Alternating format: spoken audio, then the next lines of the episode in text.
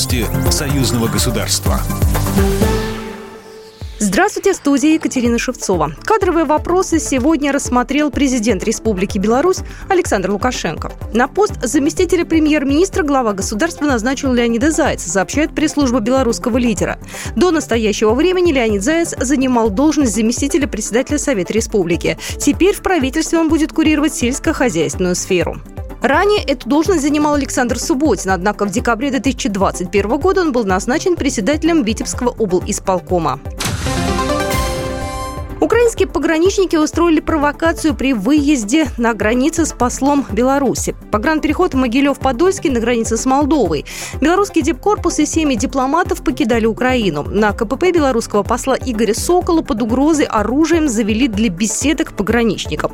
Украинские силовики на камеру попросили дипломата представиться, а затем устроили шоу с передачей 30 серебряников. Представьте, я чрезвычайный полномочный посол Республики Беларусь в Украине Сокол Игорь Сергеевич. Вы давно пребываете на территории приезда? С 2016 года. Генерал-майор Дейнека Сергій Васильович наказав передати вашому председателю пограничного комитета Республики Беларусь генерал-лейтенанту Лапо пламенный привет и лично передать 30 серебряников. Это приказ. И это вручить своему генерал-лейтенанту Лапо. Это приказ для вас, но не для С меня. презрением. Кроме того, вопреки всем международным соглашениям, украинские силовики обыскали транспорт белорусских дипломатов и с оружием требовали вскрыть дипломатическую почту. Отреагировали на события белорусские активисты и Либерально-демократическая партия республики. 20 марта возле посольства Украины в Беларуси был организован пикет.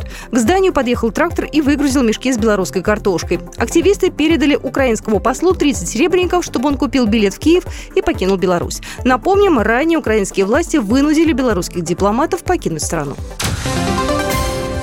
День открытых дверей в Белорусско-Российском университете пройдет 26 марта. ВУЗ познакомит с работой факультетов, результатами научно-исследовательской деятельности кафедр. Абитуриенты и их родители могут пообщаться с ректорами, деканами факультета, завкафедрами и представителями приемной комиссии и более детально узнать о специальностях и специализации.